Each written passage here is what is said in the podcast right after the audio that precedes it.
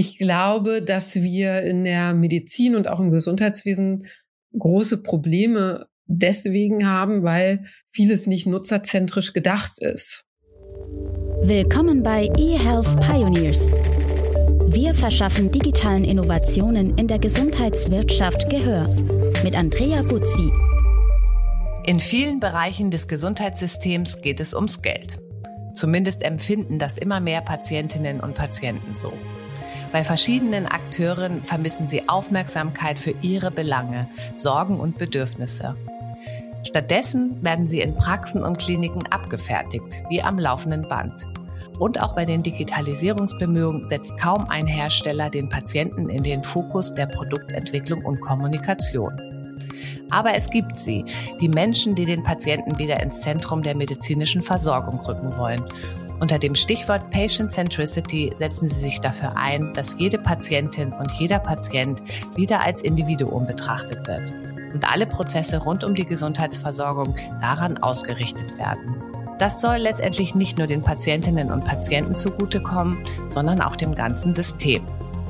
Ich spreche heute mit einer Visionärin der Gesundheit, für die Patient Centricity ein zentraler Baustein im Gesundheitswesen der Zukunft ist.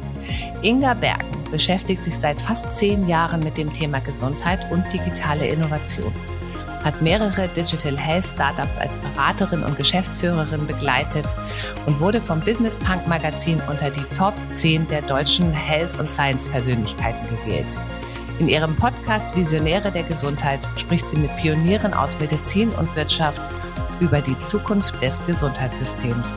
Zeit für einen Dialog zwischen zwei Tech- und Health-Begeisterten. Herzlich willkommen, Inga Bergen.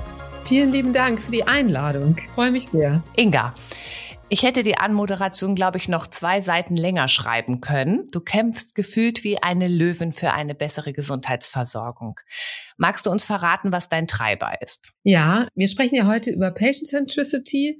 Ich spreche gerne auch von Human Centricity, denn es gibt ja sehr, sehr viele mehr Akteure, die dringend Verbesserung brauchen im Gesundheitswesen. Das sind nicht nur die Patientinnen und Patienten. Ich finde, es ist ein total dankbares Thema. Ich habe immer das Gefühl, wirklich etwas etwas Sinnvolles auch zu tun. Ich beschäftige mich, hast du gerade gesagt, jetzt seit äh, knapp zehn Jahren mit dem Thema Digitalisierung und Gesundheit.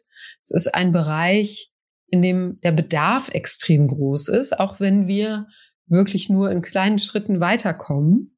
Aber es gibt eben viel zu tun. Und wenn man wie ich eher Opportunities sieht statt Probleme, dann ist es ein wunderbarer Bereich. Mhm. Du hast mir gerade ein sehr schönes Stichwort gegeben. Wir kennen ja den Begriff Customer Centricity aus dem Marketing. Da ist es ja irgendwie total gesetzt. Kann man das Modell so auch auf das Produkt Gesundheit übertragen oder ist es falsch, Gesundheit als Konsumgut zu behandeln? Ich denke, man muss das sogar so übertragen. Und ich glaube, dass wir in der Medizin und auch im Gesundheitswesen große Probleme deswegen haben, weil vieles nicht nutzerzentrisch gedacht ist. Wir können ja mal mit einem Thema einsteigen, DIGA, also Apps auf Rezept. Da sehen wir ja sehr genau, wie viele Leute bekommen das verschrieben, wie viel lösen es dann ein, melden sich tatsächlich an, nutzen es dauerhaft. Und aus der Medizin und auch aus Versicherungen oder so kommt dann häufig, ja, es sind doch viel zu wenig Leute, die es dann am Ende wirklich nutzen, wenn es irgendwie 20 Prozent sind. Aber in anderen Bereichen wissen wir das gar nicht. Also wir haben das erste Mal da eine Transparenz, weil die Gas einfach digital stattfinden. Mhm. Und messbar sind da natürlich. Und messbar ne? sind, genau. Ich glaube, das ist so der Schock dann teilweise, dass man merkt, ja krass, die Leute machen ja vielleicht gar nicht das, was ich denen empfehle. Und das wissen wir ja schon lange. Aber ja, mit digitalen Lösungen sehen wir es dann halt auch richtig. Und viel unmittelbarer auch. Aber man sieht ja auch, Gott sei Dank, dass ja die Akzeptanz und auch die Retention bei Digas zum Beispiel ja auch kontinuierlich zunimmt. Ja, also der, der Trend ist ja positiv. Total. Und ich will noch eine Sache ergänzen, da wollte ich nämlich drauf hinaus. Ich habe letzte Woche eine Statistik gelesen über Gaming und Healthcare. Ja, und da war wirklich aufgegliedert, wenn digitale Gesundheitslösungen Gaming-Elemente nutzen, Gamification, das war auch vor ein paar Jahren so das Buzzword, dann werden sie lieber benutzt. Also die Leute bleiben länger dabei, brechen nicht so stark ab. Gaming-Spezialisten, die denken ja immer nutzerzentrisch, dass die Leute bei der Stange bleiben, dass es die weiter interessiert, dass es die auch ein bisschen animiert und all das eben mitzudenken. Ich glaube, das lernen wir durch digitale Tools jetzt so im gesamten Gesundheitswesen. Das ist interessant, dass du das sagst, weil ich hatte auch in vielen Bereichen, auch aus meiner Erfahrung aus der Internetökonomie, schon häufiger den Gedanken, warum nutzt man nicht auch gelernte Mechanismen und Erkenntnisse? Zum Beispiel aus dem Gaming-Bereich. Also meine persönliche Einschätzung zu manchen Digas, die ich dann auch ausprobieren durfte oder mir sie einfach angeschaut habe, das war halt auch einfach nicht so richtig State of the Art, ne? Bei Diga, glaube ich, haben einige sich darauf fokussiert, durch diesen Zulassungsprozess eben durchzukommen. Und du hast ja als Startup begrenzte Ressourcen. Und so wie ich das bewerte, gibt es auch einige Gründerinnen und Gründer, die da den Fokus sehen und gar nicht wirklich bedacht haben, dass die Menschen das ja auch nutzen müssen am Ende. Das ist ähm, ein Akt von einer Sekunde, ja, sich aus einem Blister eine, eine, zum Beispiel eine Tablette rauszunehmen und die dann einzunehmen. Digas nutzen zu 90 Prozent verhaltenstherapeutische Ansätze. Es geht ja immer darum, PatientInnen zu befähigen, irgendetwas zu tun, besser mit einer Erkrankung umzugehen, selbst Übungen zu machen, ähm, sich mit Ernährung zu beschäftigen. Also es, es ist etwas ganz anderes, was dahinter steckt. Und ähm, wir wissen, es reicht nicht, ja, ein Blatt Papier dahin zu legen oder eine Information zu vermitteln, sondern man muss die Leute ja auch ein Stück weit bei der Stange halten. Ich finde, es gibt auch sehr, sehr gute Beispiele, wo mit sehr viel Empathie und Verständnis für Bedürfnisse, und das muss gar nicht immer unbedingt Gamification sein oder so, wirklich etwas entwickelt worden ist. Ja, und ich finde, das ist ein absoluter Gamechanger, weil es dann eben ermöglicht, dass PatientInnen etwas an die Hand bekommen, mit dem sie auch dann selbstwirksam mit ihrer Erkrankung umgehen können, ja. Ist denn dann auch diese Entwicklung hin zu Patient Centricity konzipierten Produkten, die einen auch so ein bisschen in die Pflicht nehmen, ist das dann auch gleich der Wegbereiter für eine andere Medizin? Also, was ich sehr spannend finde, es kommt ja noch eine andere Ebene mit rein und das sind so die ganzen Tech-Giganten, die jetzt ja auch ins Gesundheitswesen kommen. Jetzt vor ein paar Tagen haben wir wieder gehört, irgendwie der Gründer von Spotify will jetzt auch ins Gesundheitswesen.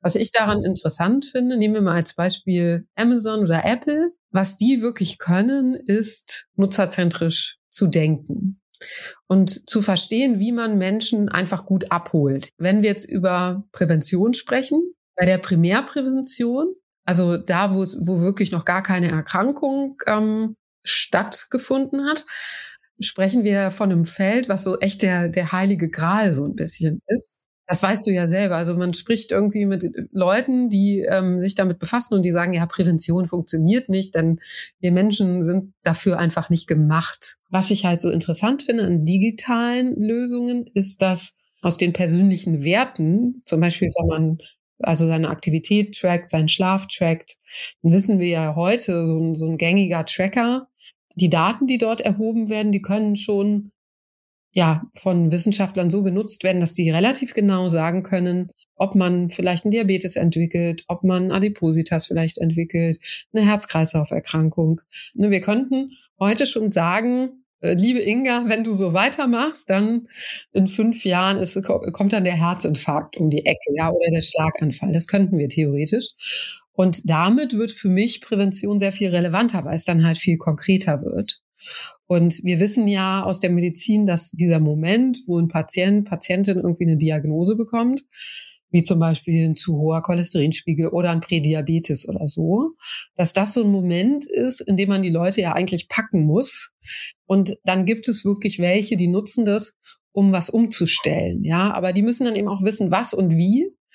Und äh, das wird heute einfach nicht transportiert, wenn man fünf Minuten beim Arzt sitzt und er sagt dann ja, ernähren Sie sich mal gesünder und bewegen Sie sich mehr.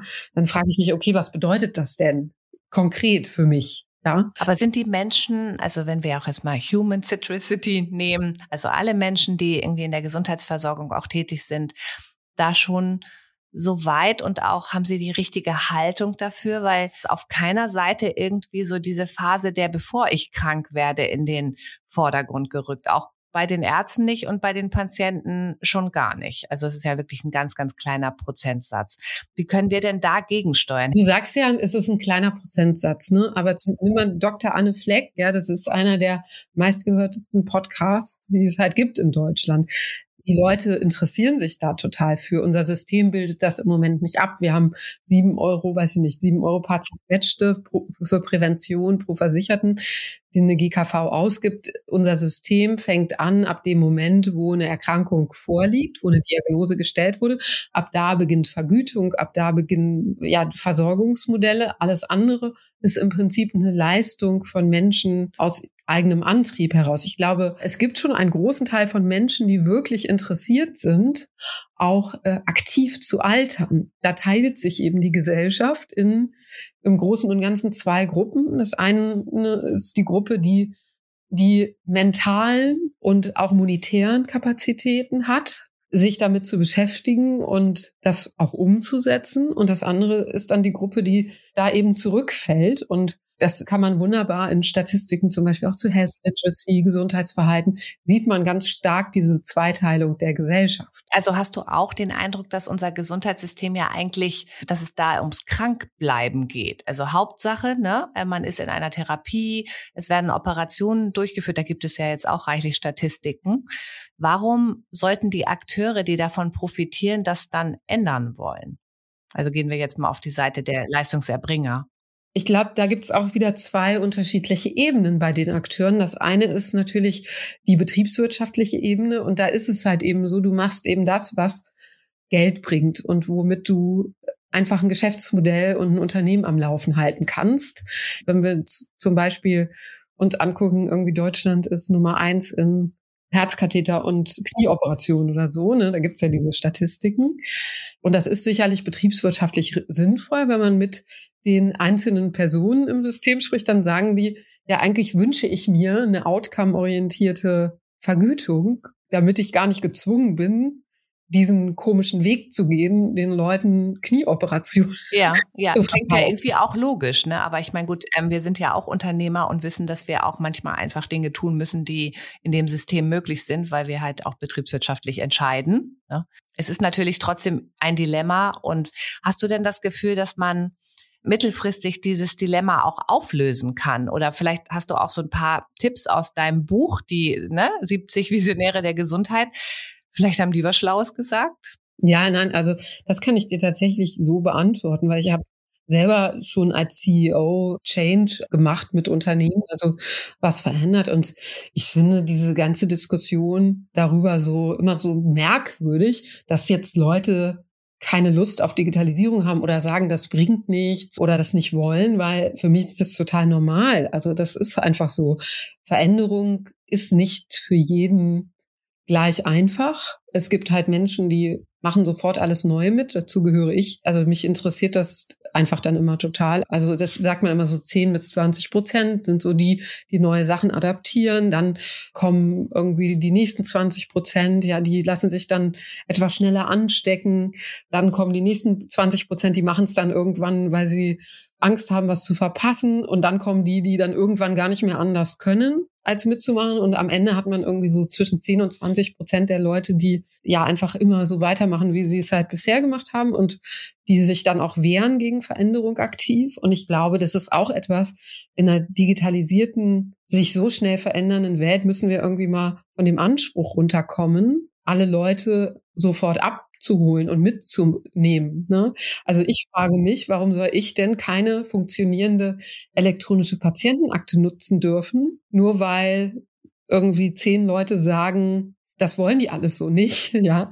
Also ich meine, warum muss ich mich denn an denen orientieren? Das Problem ist natürlich auch, dass dann bei zum Beispiel Herstellern von Medizinprodukten oder Digas dann auch einfach das Businessmodell nicht zustande kommt, ja, weil es halt vielleicht noch einen zu kleinen Teil von Early Adaptern gibt. Also ich stimme dir total zu. Das ist wie bei jeder Innovation. Ne? Die einen gehen voran, die anderen laufen hinterher und ich merke das ja auch, wenn ich, ich habe jetzt vor kurzem auch ähm, so eine Selbstoptimierung mit so einem Blutzuckermesssystem gemacht und fand das einfach auch super spannend und habe dann auch viele Leute damit angesteckt und aufmerksam gemacht. Also man, man verteilt ja dann auch so ein bisschen die Informationen in seiner Gruppe.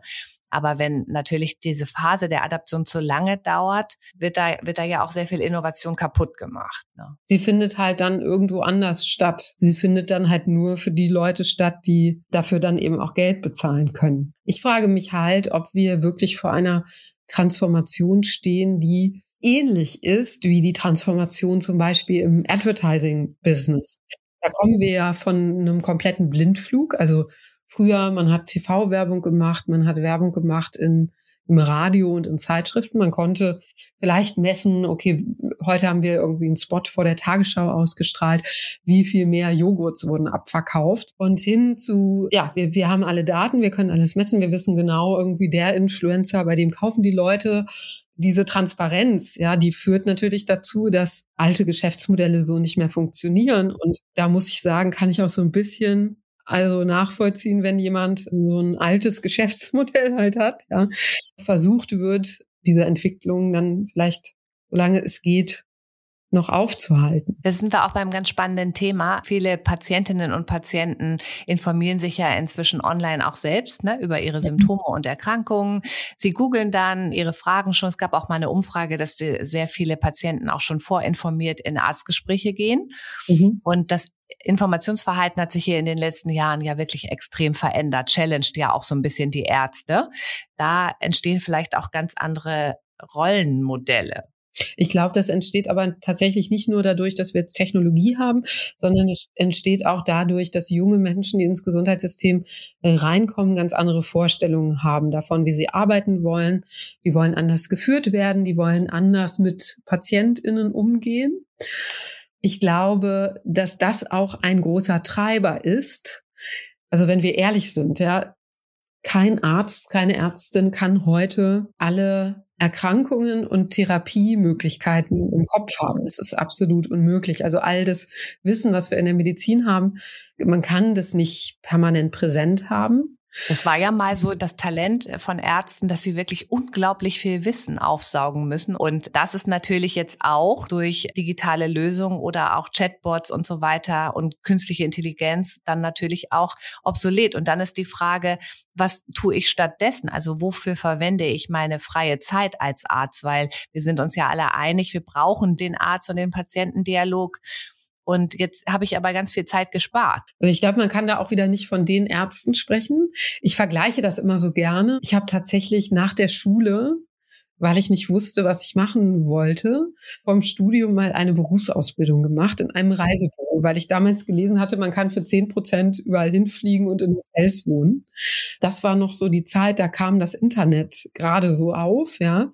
Und was es heute nicht mehr gibt, ist eine gelangweilte Reisebüro Verkehrskauffrau, die irgendwo in einem Supermarkt, der hinter der Kasse so Kataloge ausgibt und irgendwie das in den Computer eintippt, was man ja sagt. Sowas gibt's nicht mehr. Was es halt immer noch gibt, sind Reisebüros, wo man eine gute Beratung erhält. Das ist ein sehr gutes Beispiel dafür, dass man dann ja sogar wieder Teile der Digitalisierung einfach jetzt so für sich mitnimmt. Also Reiseportale, Buchungen und diese Beratung aber total hoch bewertet wird und auch viel wertvoller wird. Ja, und ich will aber noch was ergänzen, weil ich glaube, wir unterschätzen halt einen Moment total im Gesundheitswesen. Das eine ist ja, die ganzen Informationen zu bekommen und theoretisch zu wissen, was habe ich, was muss ich jetzt machen. Das andere ist dieser Moment, ich nenne das immer den Dr. Brinkmann-Moment. Ich habe auch, wenn ich jetzt zum Beispiel Vorträge halte, habe ich immer dieses eine Slide von Dr. Brinkmann da drin aus der Schwarzwaldklinik und das verkörpert das für mich. Das ist dieser Moment, wo jemand dir sagt, wir wissen das jetzt, wir können sie heilen oder wir können wir können ihnen einfach helfen. Ne? Einfach diesen, diesen Moment, wo man Hoffnung schöpft. Und wir sprechen ja auch von ärztlicher Kunst.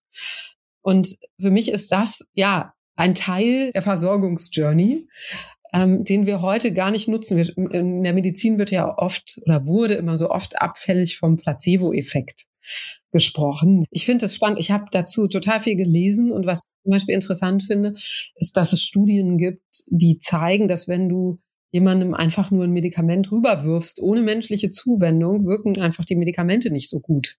Und dann wirkt teilweise sowas wie Akupunktur besser, weil die Menschen einfach dann Zuwendung erfahren, ja. Und ich glaube, also jetzt mal ehrlich, ne, wenn ich irgendwie eine Erkältung habe, bin irgendwo angestellt, muss krankgeschrieben werden, das kann ich ja wohl ohne Probleme über Telemedizin machen.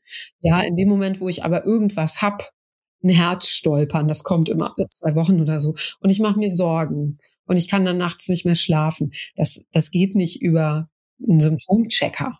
Bei den meisten Menschen, die wollen jemandem gegenüber sitzen, der quasi die Hand auf die Schulter legt, wenn auch nur verbal und sagt, ja, kein Problem, machen sich keine Sorgen. Total, da stimme ich dir voll zu. Ich kann mich auch noch an einen Moment erinnern, als ich während Corona dann auch so schlimme Ischias-Beschwerden hatte und dann bei meinem Osteopathen war.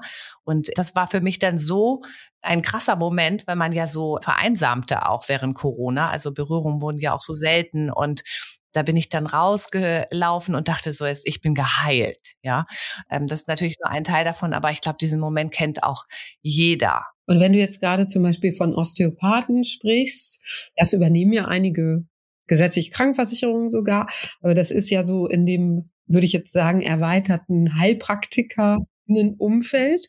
Und wenn man sich diesen Markt mal anguckt, vor ein paar Jahren, ich weiß nicht, wie groß er jetzt ist, vor ein paar Jahren hatte ich dazu Zahlen rausgesucht und es sind in Deutschland, glaube ich, drei Milliarden jedes Jahr. Also es ist eine wahnsinnig hohe Summe, die Menschen dafür ausgeben. Und meine Theorie ist, ohne das jetzt äh, wirklich verifizieren zu können, aber meine Theorie ist, dass mit ein Grund ist, dass für diese zwischenmenschlichen Interaktionen im Gesundheitswesen einfach zu wenig Zeit bleibt. Ich würde noch mal gerne das Thema, wo wir gerade von Ärzten und ärztlicher Kunst sprechen.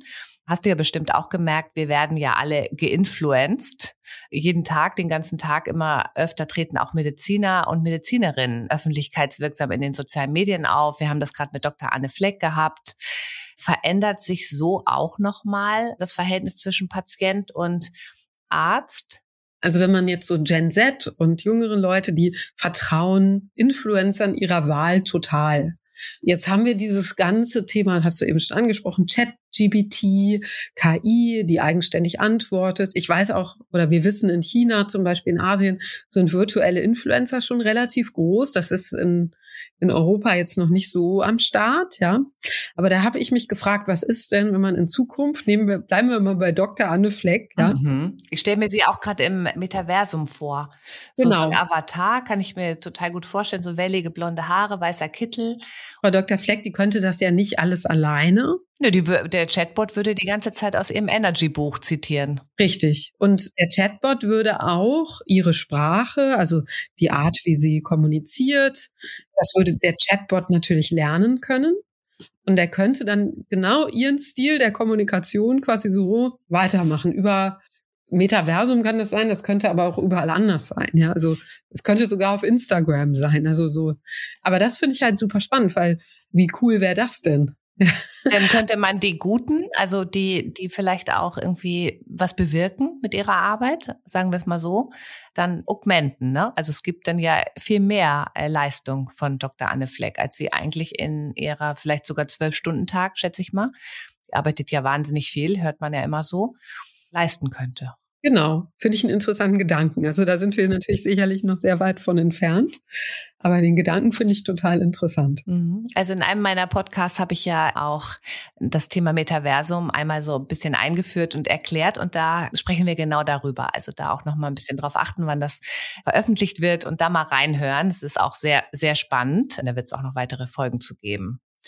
Vielleicht noch eine letzte Frage an dich. Patient Centricity oder Human Centricity, das war unser Startpunkt dieses Gesprächs. Denkst du auch, dass mit mehr Zuwendung auf den Patienten, mit Betrachtung der Daten, die man vielleicht auch für die einzelnen Patienten dann erhebt, über verschiedene Angebote und digitale Anwendungen, sind wir dann auch auf dem Weg in eine individuellere Medizin? Also wir haben jetzt noch ganz viele Themen nicht berührt, aber klar, das ist halt auch eines der Themen, wenn wir in Deutschland nicht anfangen, wirklich Daten zu generieren und zu erheben und auch verfügbar zu machen, dann können diese neuen medizinischen Möglichkeiten unter Umständen PatientInnen gar nicht zugutekommen in der Zukunft. Klar, weil wir sehen das ja an den Pipelines bei den großen Pharmaunternehmen. Da sind äh, total viel personalisierte Medikamente für genetische Erkrankungen, für Krebserkrankungen und all das, wo es jetzt irgendwie in den letzten Jahren vielleicht noch gar keine Möglichkeit gab, dann äh, wirklich zuverlässig zu helfen. Wir haben nicht meinetwegen den Darmkrebs oder so oder den Lungenkrebs oder die MS, sondern ganz unterschiedliche Fußabdrücke sozusagen dieser Erkrankung, die dann auch ganz unterschiedliche Medikationen brauchen. Und ein Enabler ist Digitalisierung, weil wir brauchen da zu Daten. Ja, vor allen Dingen interoperable Daten, die dann natürlich auch massenhaft ausgewertet werden durch KI. Alles anonymisiert natürlich oder ne, wenn es halt mal nötig ist, bei einer sehr seltenen Erkrankung auch auf einen Menschen zugeschnitten. Ich glaube, das sind auch immer so Sachen, wenn wir jetzt mal über unsere Motivation sprechen, wo wir beide sagen, ja, dafür lohnt es sich doch auch zu kämpfen. Natürlich geht es auch um Kosteneffizienz. Wir haben ein Gesundheitssystem, was in Straucheln kommt und schon gekommen ist, aber äh, wir haben natürlich auch immer diese, diese Hoffnung und Option auf medizinischen Fortschritt. Und zwar wahrscheinlich in einer Form, das, was wir uns heute noch gar nicht vorstellen können, dass auch viele hundert Jahre gar nicht so schnell ging, wenn wir tatsächlich mal anfangen, die Daten auszuwerten. Ja, genau. Das passiert ja schon, ne? Vielleicht nicht unbedingt in Deutschland. Und das ist ja auch gerade eines der diskutierten Themen.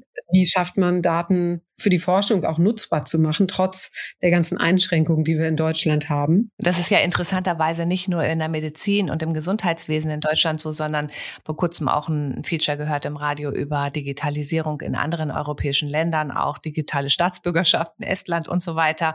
Und ja, da wurde auch natürlich die berechtigte Frage gestellt, was hindert Deutschland daran, diesen Weg mitzugehen? Wir sind ja eigentlich ein reiches und innovatives Land, Land der Ingenieure. Und da war auch so ein bisschen die Interpretation der Gäste dort in diesem Interview, dass es Deutschland einfach nicht genug äh, schmerzt. Ja, also dass die meisten Dinge noch einigermaßen gut funktionieren und dass wir gar nicht darüber nachdenken müssen, ob man jetzt zum Beispiel eine EID schafft, wie in Estland oder in Polen gibt's das auch, wo dann auch zum Beispiel eine ne, äh, elektronische Patientenakte dran gehängt werden kann und so weiter. Also das ist ja so quasi ein Rattenschwanz von Entscheidungen und ich fand das irgendwie auch nachvollziehbar, weil ja, wir sind halt auch immer noch eine privilegierte Gesellschaft und es tut halt einfach noch nicht weh genug. Ne? Ja, vielleicht. Also ich, mir tut schon sehr, sehr weh. Es ist halt auch so, dass mit dem bestehenden System sehr viel ja etablierte Geschäftsmodelle und auch persönliche Interessen verbunden sind. Und das ist eine toxische Mischung. Ja, ja total. Genau. So kann man sich das vielleicht auch ein bisschen erklären. Aber wir sind beide ungeduldig und äh, wir wollen ja eigentlich was verändern. Und vielleicht schließen wir mit der Frage auch in Bezug auf das, was du in deinem Buch herausgearbeitet hast. Welche drei konkreten Veränderungen haben denn aus deiner Sicht die größte Dringlichkeit, die wir jetzt im Gesundheitswesen mal angehen müssten? Ja, also ich glaube, wir brauchen eine digitale ID verbunden mit einer elektronischen Patientinnenakte, ja, die Daten aufnehmen kann. Wir brauchen den Fall von allen Beschränkungen beim Thema Telemedizin. Und ich glaube, dass wir eine große Reform des Gesundheitswesens brauchen in Richtung outcome-orientierter Vergütung. Also keine Abrechnung mehr nach Leistungen, sondern nach Ergebnissen. Und dazu brauchen wir aber den ersten Punkt. Also wir brauchen dazu Daten. Sehr schön. Ich glaube, das ist doch ein ganz wunderbarer Schlusspunkt für diesen Podcast. Sehr konkrete Ansatzpunkte. Alles steht und fällt mit der digitalen ID. Und ich nehme jetzt hier auch mal mit, dass wir tatsächlich mehr die Player, die unser Gesundheitssystem bestreiten und äh, dort auch Leistung erbringen, mit ihren Bedürfnissen in den Vordergrund rücken und ihnen einfach auch immer das Beste unterstellen, weil da gehen wir sowieso fest von aus. Und auch insbesondere für Patientinnen und Patienten die Produkte, die wir neu entwickeln, so nett und vielleicht auch unterhaltsam und trotzdem auch wirksam konzipieren, dass sie auch gerne genutzt werden. Ich glaube, das ist das, was wir äh, jetzt in diesen Jahren machen können in Sachen digitale Gesundheit. Vielen Dank, Inga, für das Gespräch. Ja, ich danke dir. Übrigens, dieser Podcast ist eine Produktion von The Medical Network. Wir verschaffen digitalen Innovationen in der Gesundheitswirtschaft Gehör. Willst du das auch? Dann freuen wir uns über Likes, Shares und eine Bewertung bei iTunes. Noch mehr spannende Folgen findest du auf unserer Website www.themedicalnetwork.de.